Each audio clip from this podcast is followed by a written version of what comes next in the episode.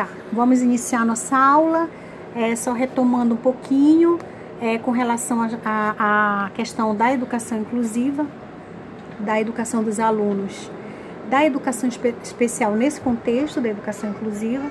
E aqui a gente vai tratar do atendimento educacional especializado, é que também chamamos de AEI.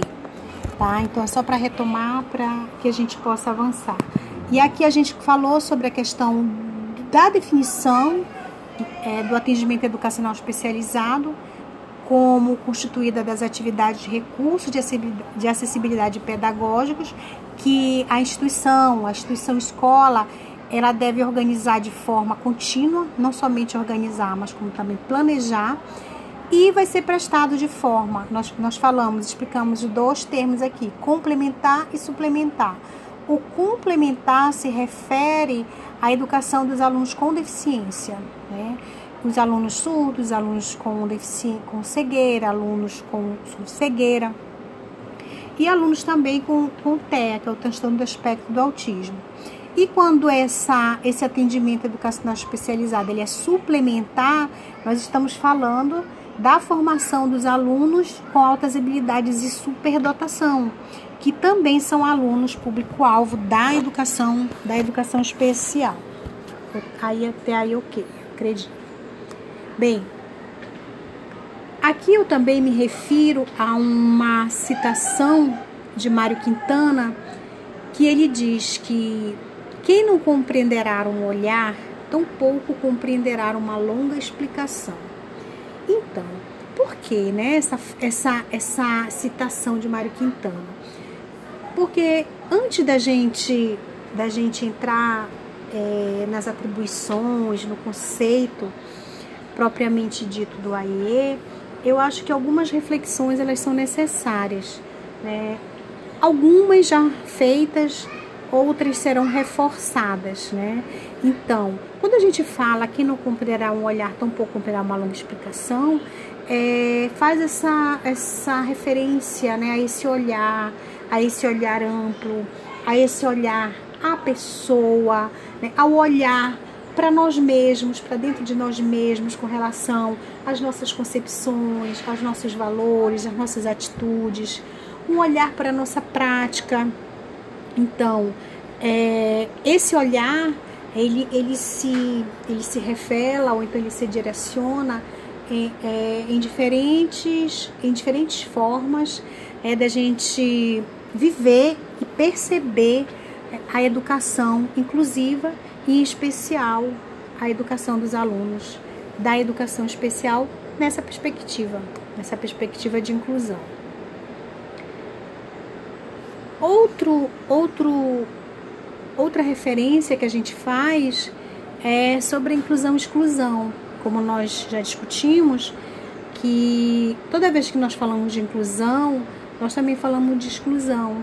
É, e os sociólogos, como Schelling, né, ele nos e Bauman também ele nos faz algumas, ele nos propõe algumas reflexões sobre isso.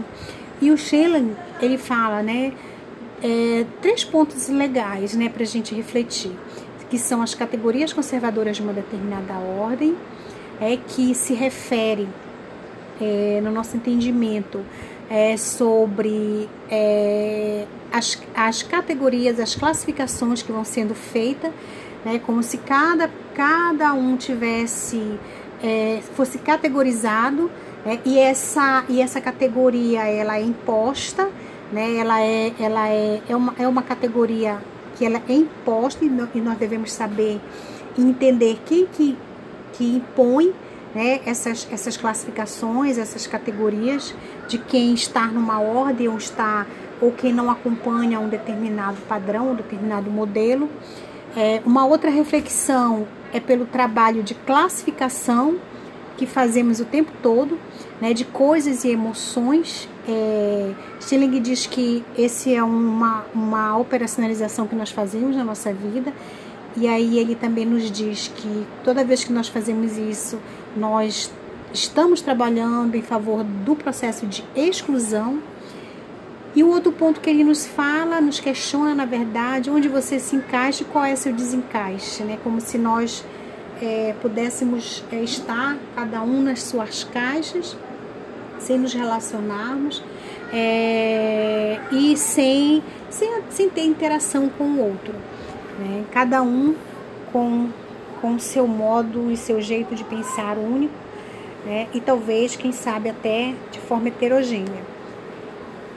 E, e o outro slide também, ele mostra é, esse ato de, de classificar, né? porque toda vez que a gente trabalha nesse ato de incluir, também a gente trabalha no processo de excluir.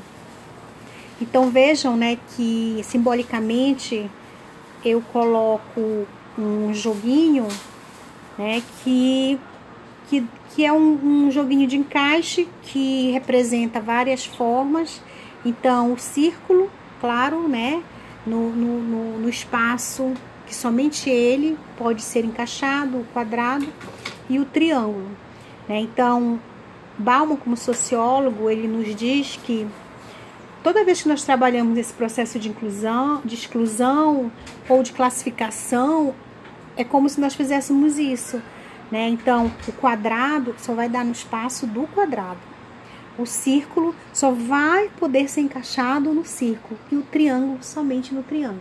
Então, atentem, né, que essas nossas reflexões, ela justamente ela vai nos guiar para esse entendimento é, nesse processo né, do serviço e no âmbito da educação inclusiva, da, da educação dos alunos do público A, da educação especial no contexto comum, no contexto da escola, da escola comum. Bem, e aí quando é, os sociólogos nos alertam, toda vez que nós fazemos esse processo de exclusão, de classificação, é, nós acabamos é, tendo como consequência a intolerância, o estigma e os guetos. O que, que ele quer dizer com isso, né? Que a intolerância a gente acaba não tolerando o outro que é diferente da gente, né? A gente rotula, a gente estereótipa, é, é, rotula estereótipa, é, é, de forma estereótipa. Nós é, formamos guetos, é, formamos separações, né, grupos então, esses grupos não interagem. Então, por isso que Balma ele diz né, que a intolerância ela é, portanto, a inclinação natural da prática moderna e por isso que a gente precisa ficar atento, porque acaba é, negando os direitos das razões de tudo que não pode ser assimilado. E o que, que não pode ser assimilado? Né? Às vezes, é, pensando na questão da heterogeneidade, né, a diferença do outro, a limitação do outro, a cor do outro, é, o nível social do outro, né? Então a gente não não consegue, né? E a gente deslegitima esse outro. Esse outro não tem o mesmo direito que eu. Esse outro não tem o direito de estar, de ocupar o mesmo espaço que eu. Né? E aí pensando na escola inclusiva, quando nós dizemos que todos devem participar desse espaço, independente de quaisquer diferenças, né? E aí, quando a gente pensa na classificação, esse processo ele é meio que inviável, tá? Então, por isso que essas reflexões elas são necessárias. E quais são as possibilidades para que a gente possa desconstruir essa esses guetos, a gente possa des, desconstruir esse, esse trabalho de classificação, é, da intolerância. Então, primeiro, a gente coloca aqui né, a crítica a essas separações, trabalhar de forma crítica né, sobre essas separações e não aceitar os isolamentos, as segregações. E para isso a gente precisa o quê? Construir diálogos, negociar conflitos. Então, se aproximar é, daqueles vistos né, como diferentes. Então, essas são as possibilidades que precisamos, precisa, precisamos trabalhar, não somente como educadores, mas como pessoas. Um outro ponto também de reflexão é que a gente pode retomar né, essa, essa fala que diz com, com a homogeneização da escola, é, a exclusão internalizada. Por quê? É porque a partir do momento que você é, pensa a escola de forma homogênea, você está categorizando. E ao mesmo tempo você está fazendo o quê? Você está excluindo. É, então, é, nesse processo de homogeneização, o entendimento é, da escola como espaço de homogeneização, é, e entendendo também que os alunos eles permanecem na escola sem desenvolver. Quando a gente trabalha nesse processo de exclusão, de separação, é, a gente acaba fazendo com que os alunos não desenvolvam as aprendizagens desejadas e eles acabam ficando à margem do ensino e da aprendizagem. E ainda pior ainda, sobretudo, é, há uma tendência a culpabilizar o aluno pelo seu fracasso. Porque o entendimento da homogeneização é você entender que todos aprendem de uma mesma forma, as respostas serão das, da mesma forma, e por conta disso também o professor acaba trabalhando com estratégias e metodologias é, no entendimento de que todos vão captá-la da mesma forma. E aí esse processo de homogeneização acaba fazendo esse processo acelerado de, de exclusão do aluno do processo. E aí a gente reflete, continua nossa reflexão, é, falando que o um mundo diferente ele não pode ser construído por pessoas indiferentes. Então nós precisamos entender o outro como diferente, mas não inferior, não inferior a mim. É, nesse processo de troca, de interação e não de classificação, de separação ou de, de segregação.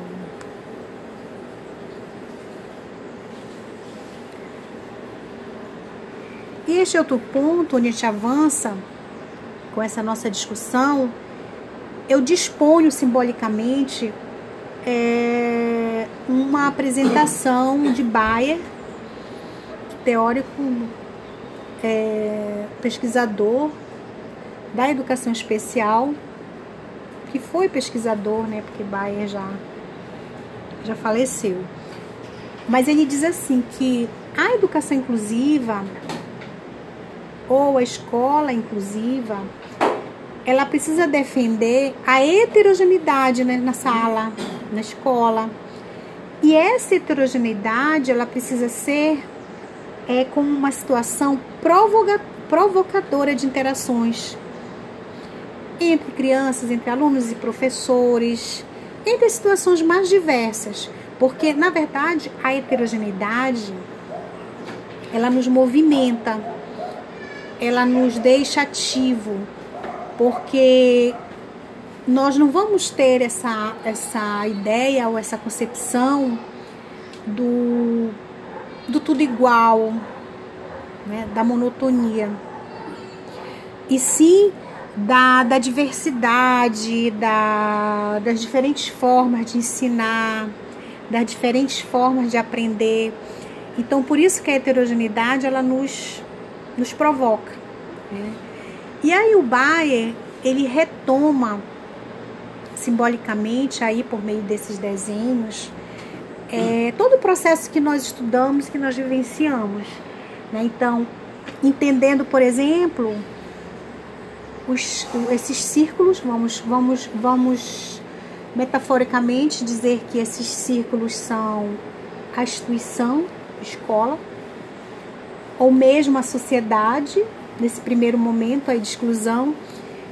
Que, e os pontos é, mais claros são as pessoas ditas, ditas normais e fora do círculo é, as bolinhas, os círculos menores mais escuros que representam as pessoas com deficiência. Então a gente verifica aí nesse primeiro modelo de exclusão que elas estão totalmente é, à margem, estão fora, excluídas. É, e aí a gente deve né, fazer essa memória do que nós já trabalhamos lá no processo histórico do atendimento dado às pessoas com deficiência. E o segundo desenho, segundo a simbologia, ela nos mostra dois círculos dentro desses círculos maior está as pessoas ditas normais e no menor as pessoas com deficiência. Esse, esse, esse desenho ele retrata o momento em que essas pessoas elas passam a ser atendidas nas instituições especializadas. Vejam que ainda separadas, segregadas. E o terceiro modelo é o modelo de integração. Lembram? Onde essas pessoas elas estão no, dentro do círculo maior, mas elas também estão em espaços separados, segregadas. E o de inclusão, que a última figura que representa esse círculo onde estão todos ali misturados, né? Que é o processo de inclusão, que é o, que é o, o entendimento da heterogeneidade, das diferenças, né? Que na verdade, né, é, pauta o trabalho do AEE, que é o foco desse nosso estudo dessa semana.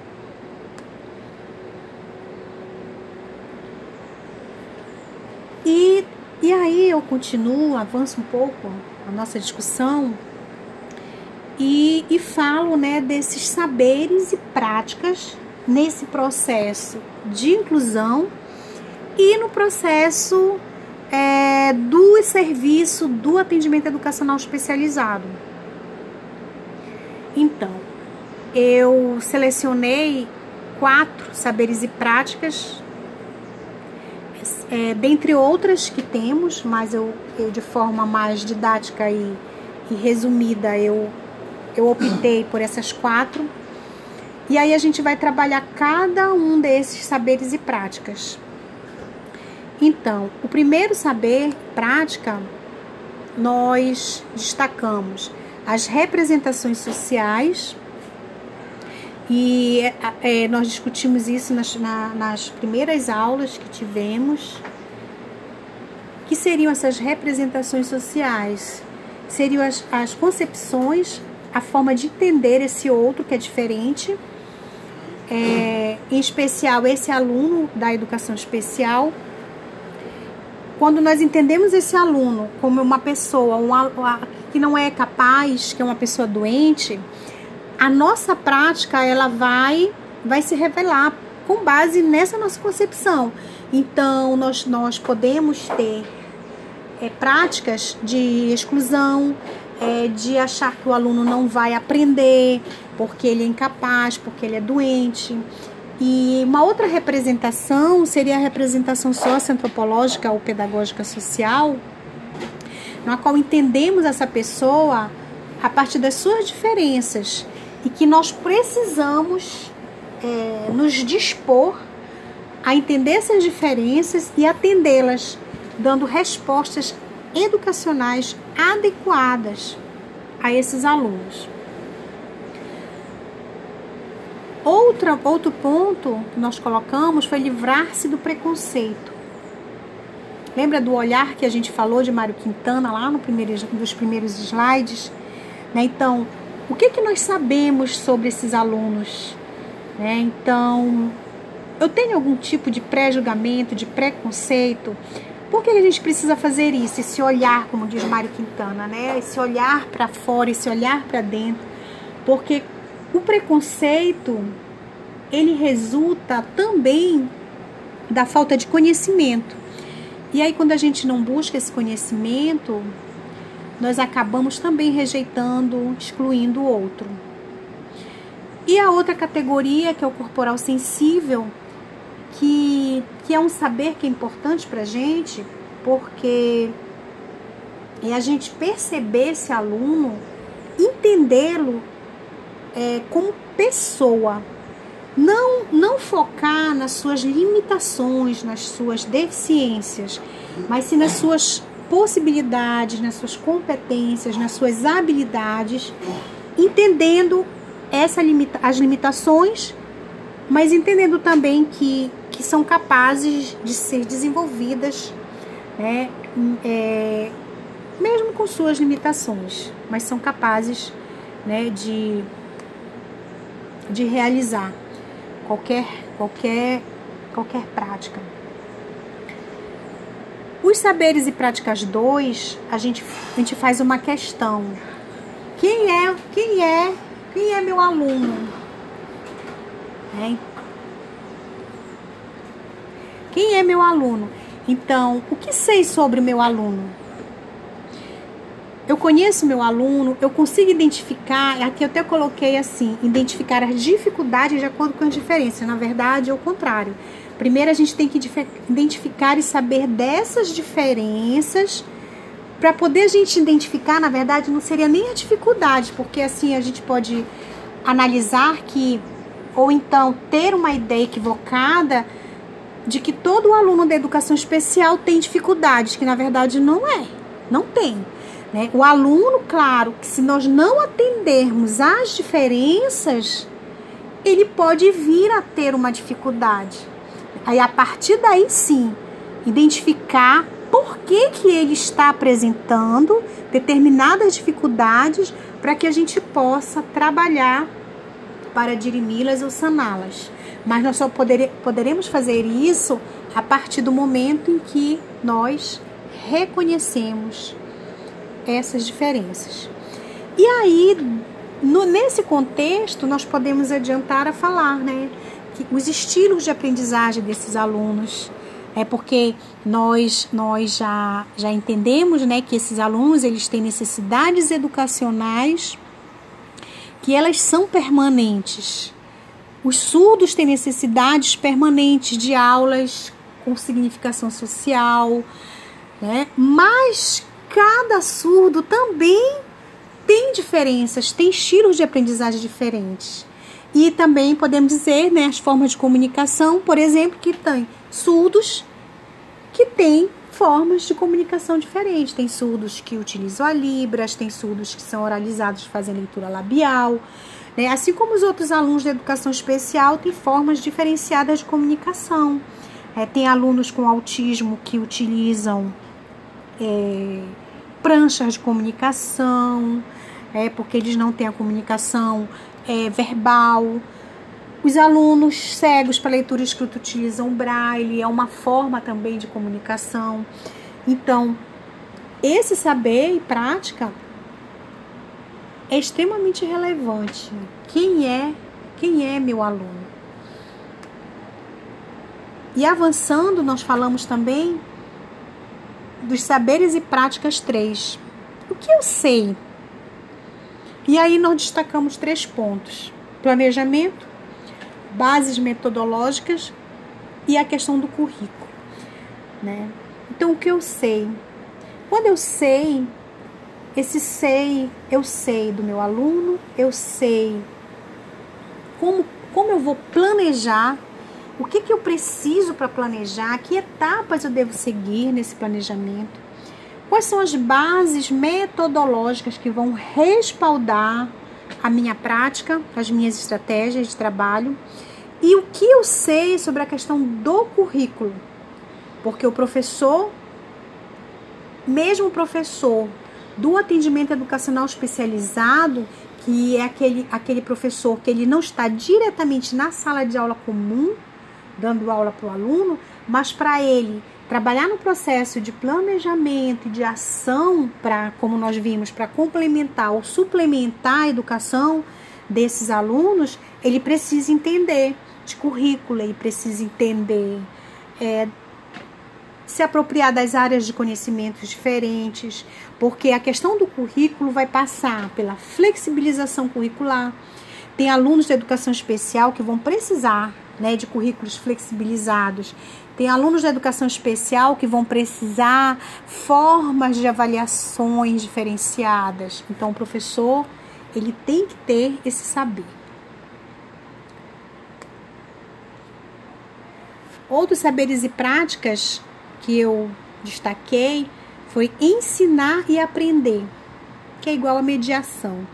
Né? A necessidade e a importância da mediação. E aí a gente fala da mediação docente. E aí aqui, né, nós temos vários pontos. A questão do compromisso, que não precisaria nem falar, né, mas que todo professor precisa ter. é, mobilizar recursos para resolver problemas. E aí o professor ele precisa dessa competência, tanto ética como técnica, e o saber fazer. Olha que interessante, né? Saber fazer. Será que toda vez que eu sei eu não, eu não faço? Ou então, será que para fazer eu preciso saber? São questões assim meio complicadas, né? Mas a gente precisa entender que muitas vezes nós sabemos de algo, mas nós não sabemos ensinar aquele algo. E aí a gente tem que procurar saber como fazer para que o aluno aprenda. Não sei se, se me fiz entender. Né? E o outro ponto, e aí depois vocês podem fazer esse questionamento. E aí o outro ponto é o trabalho colaborativo. Precisamos fazer esse trabalho colaborativo com os outros professores, o professor do AE, com o professor da sala comum, com a família, a equipe técnica como um todo, formar comunidades de aprendizagens, é, então estudar, estudar sozinho, não estudar com meu colega, estudar junto com o professor da sala do AE, professor de ensino comum, e por que não com a família, né? Então, formar essas comunidades. A questão da linguagem é muito importante. Precisamos é, saber que precisamos ter né, formas de falar com o pai, forma de falar com o professor, forma de falar com o aluno. É, e aprender, né? Olha que legal, né? Aprender com seu aluno. É, nesse processo, nós precisamos também entender que todo esse trabalho ele vai, a gente vai também aprender quando eu começo a pesquisar, quando eu começo a planejar estratégias diferenciadas, quando eu me disponho a aprender a Libras, aprender o Braille, aprender sobre, sobre comunicação alternativa e ampliada, gente, olha só, né? A riqueza de aprendizado que, que, que eu tenho, né? Então, e, e as diferenças do meu, do meu aluno, né? Me enriquece, porque me faz eu também me movimentar, me faz eu, eu, eu em busca né, de conhecimento.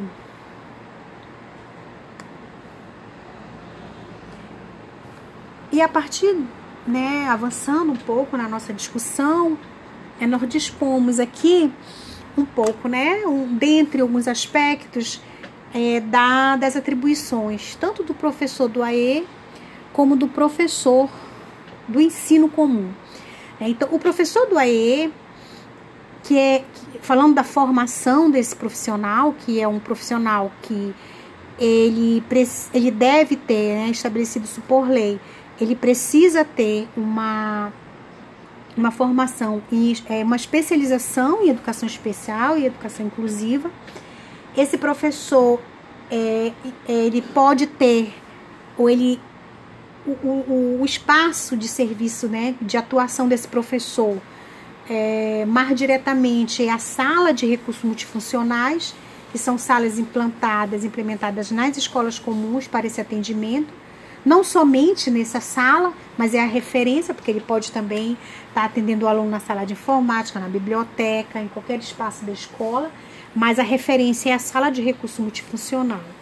E aí, uma das atribuições desse professor é identificar as dificuldades de acordo com as diferenças dos alunos, ou ao contrário, como nós já conversamos, né, identificar as diferenças né, e verificar por que, ou se, porque o aluno também pode não encontrar nenhuma dificuldade no processo, né, ter conhecimento dos currículos regulares, o que que aquele aluno, ah, ele está no primeiro ano do ensino fundamental, quais são os conhecimentos que ele está trabalhando na sala de aula comum, né? E o que que eu posso, a partir do diálogo com o professor no ensino comum, o que que eu posso implementar em termos de currículo alternativo, se esse aluno necessitar, né? Também o professor do AE, ele precisa ter conhecimento de tecnologias assistivas que é toda a tecnologia que está em prol é, do processo educacional do aluno da educação especial, ter conhecimento de todo o processo de avaliação, não só o processo de avaliação dele como professor do AE, mas entender também o processo de avaliação do professor da, da sala de aula comum e ter facilidade com as relações e interações humanas, porque ele vai ter que interagir com o aluno, ele vai ter que interagir com o professor do ensino comum, ele vai ter que interagir com a família e com os outros técnicos da escola.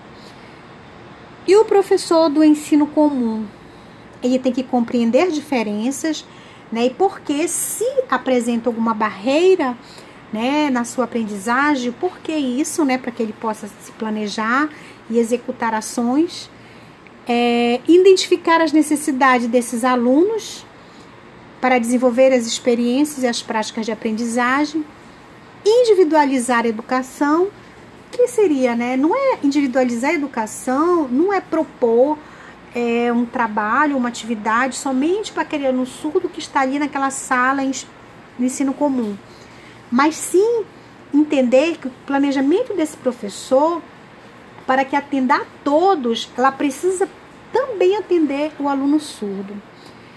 Compreender os problemas emocionais de, de, dos alunos, porque nós sabemos, ou se não né, é recorrente, práticas né, discursivas que relatam é, as crianças de educação especial, como qualquer criança, têm problemas emocionais, mas em especial as crianças com deficiência, elas passam por, por, muito, por um processo muito, muito atenuante, às vezes, atenuante não, muito é, na verdade, é muito significativo, né? Elas, elas são discriminadas, elas são rotuladas, ou mesmo elas são negligenciadas, às vezes essa, essa, essa negligência começa a vir de casa, vem de casa. É, e também, é, às, às vezes, até mesmo aquela criança que é super protegida, né? Ela também pode ter problemas. Esses problemas emocionais podem afetar a sua aprendizagem. E aí o professor do ensino comum também, ele precisa utilizar o serviço de apoio, que no caso o trabalho do professor do AE é de extrema relevância, e promover uma comunicação efetiva com os pais, como nós é, estamos sempre reforçando que a família precisa ser parceira, mas é preciso que o professor, que a escola saiba como buscar também essa parceria.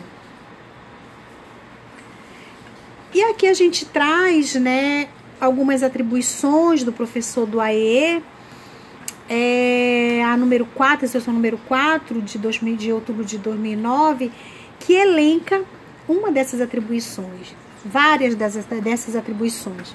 Então, identificar, elaborar, produzir, organizar serviços de recu em recursos é, recursos pedagógicos, de acessibilidade, estratégia, considerando as necessidades, quer dizer, as demandas específicas desses alunos da educação especial. É, é, é, tanto elaborar como colocar em prática o plano do atendimento educacional especializado, avaliando se de fato ele está sendo funcional, quer dizer, ele está ele, ele ocorrendo de forma, é, de forma é, correta, adequada é, ver se, é verificar, avaliar se, se os recursos eles têm de fato aplicabilidade e se tem acessibilidade. É, também o professor do AE tem como atribuição organizar, por exemplo, o atendimento, porque esse atendimento na sala ela se dá de forma diferenciada do atendimento da sala comum. Então, por exemplo, na sala do, de recurso multifuncional, o professor do AE, ele pode, é, ele pode não, ele deve organizar, por exemplo, cronograma de atendimento. Tudo, tudo com base numa avaliação. Por exemplo, tem alunos que têm atendimentos individuais em determinados horários, tem alunos que têm atendimentos grupais em determinado horário. Então, o professor que deve organizar, o professor do AE que deve organizar isso e acompanhar todo esse processo, né? Não só na, na sala, na, não somente na sala de recurso profissional, mas especialmente também na sala de aula comum ou como qualquer outro espaço da escola. E aí também né, o estabelecimento de parceria com outras áreas, por exemplo, com a área da saúde. Né? É, o professor do AE precisa também trabalhar com a orientação de professores. É, trabalhar também ele pode estar tá ensinando, né, fazendo essa socialização de conhecimento com o professor do AE sobre tecnologia assistiva é, e, e a estabelecer articulação né, entre o trabalho dele e o trabalho da sala de aula comum, que é algo que é bem ainda, é, como é que se diz, ainda complicado, né? Esse diálogo entre professor do ensino comum e professor do AEE, mas esse diálogo ele precisa ocorrer.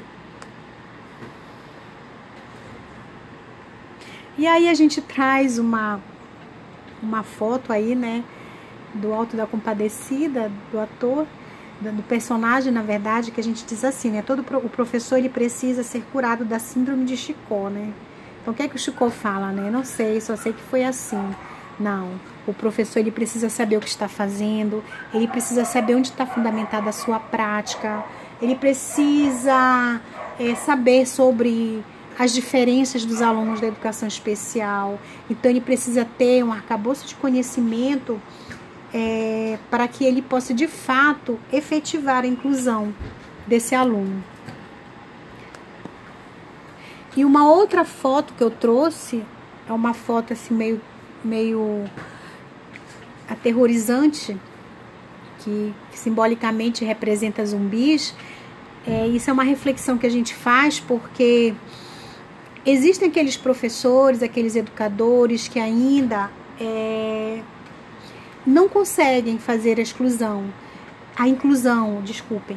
É, às vezes muito pela questão mesmo do comodismo, é, às vezes se incomodam com aqueles que conseguem ou que fazem, e aí a gente precisa fazer essa reflexão, porque o educador ele tem esse compromisso de trabalhar em prol desse processo de inclusão, já que é um processo que é um processo que de fato dá trabalho, né? Não é um, é um processo que ele é ele não é fácil, mas ele é possível de se fazer. É, tem um professor da UNB, professor Vasco, que ele fala né, dos professores, professores cavernosos, né, que são esses professores que se acomodam, que são preconceituosos, que colocam barreiras, sempre dizem não estou preparado para fazer inclusão, não fui, não, não, não, não trabalhei, não estudei nada sobre isso. É, então, vamos é, mudar, né? Vamos mudar essa realidade. E a outra simbologia que eu coloco é do diamante. Esse processo, esse processo de inclusão, ele, ele precisa ser lapidado, ele precisa brilhar, ele precisa de fato dar respostas significativas para os alunos da educação especial, até porque eles têm os mesmos direitos que qualquer outro outro aluno. E é preciso que a gente sempre trabalhe nessa lapidação. É, e aqui a gente encerra a nossa aula, é, agradecendo a atenção de vocês e estou disposta a, a, ou melhor, estou disponível para os questionamentos ou dúvidas que quaisquer.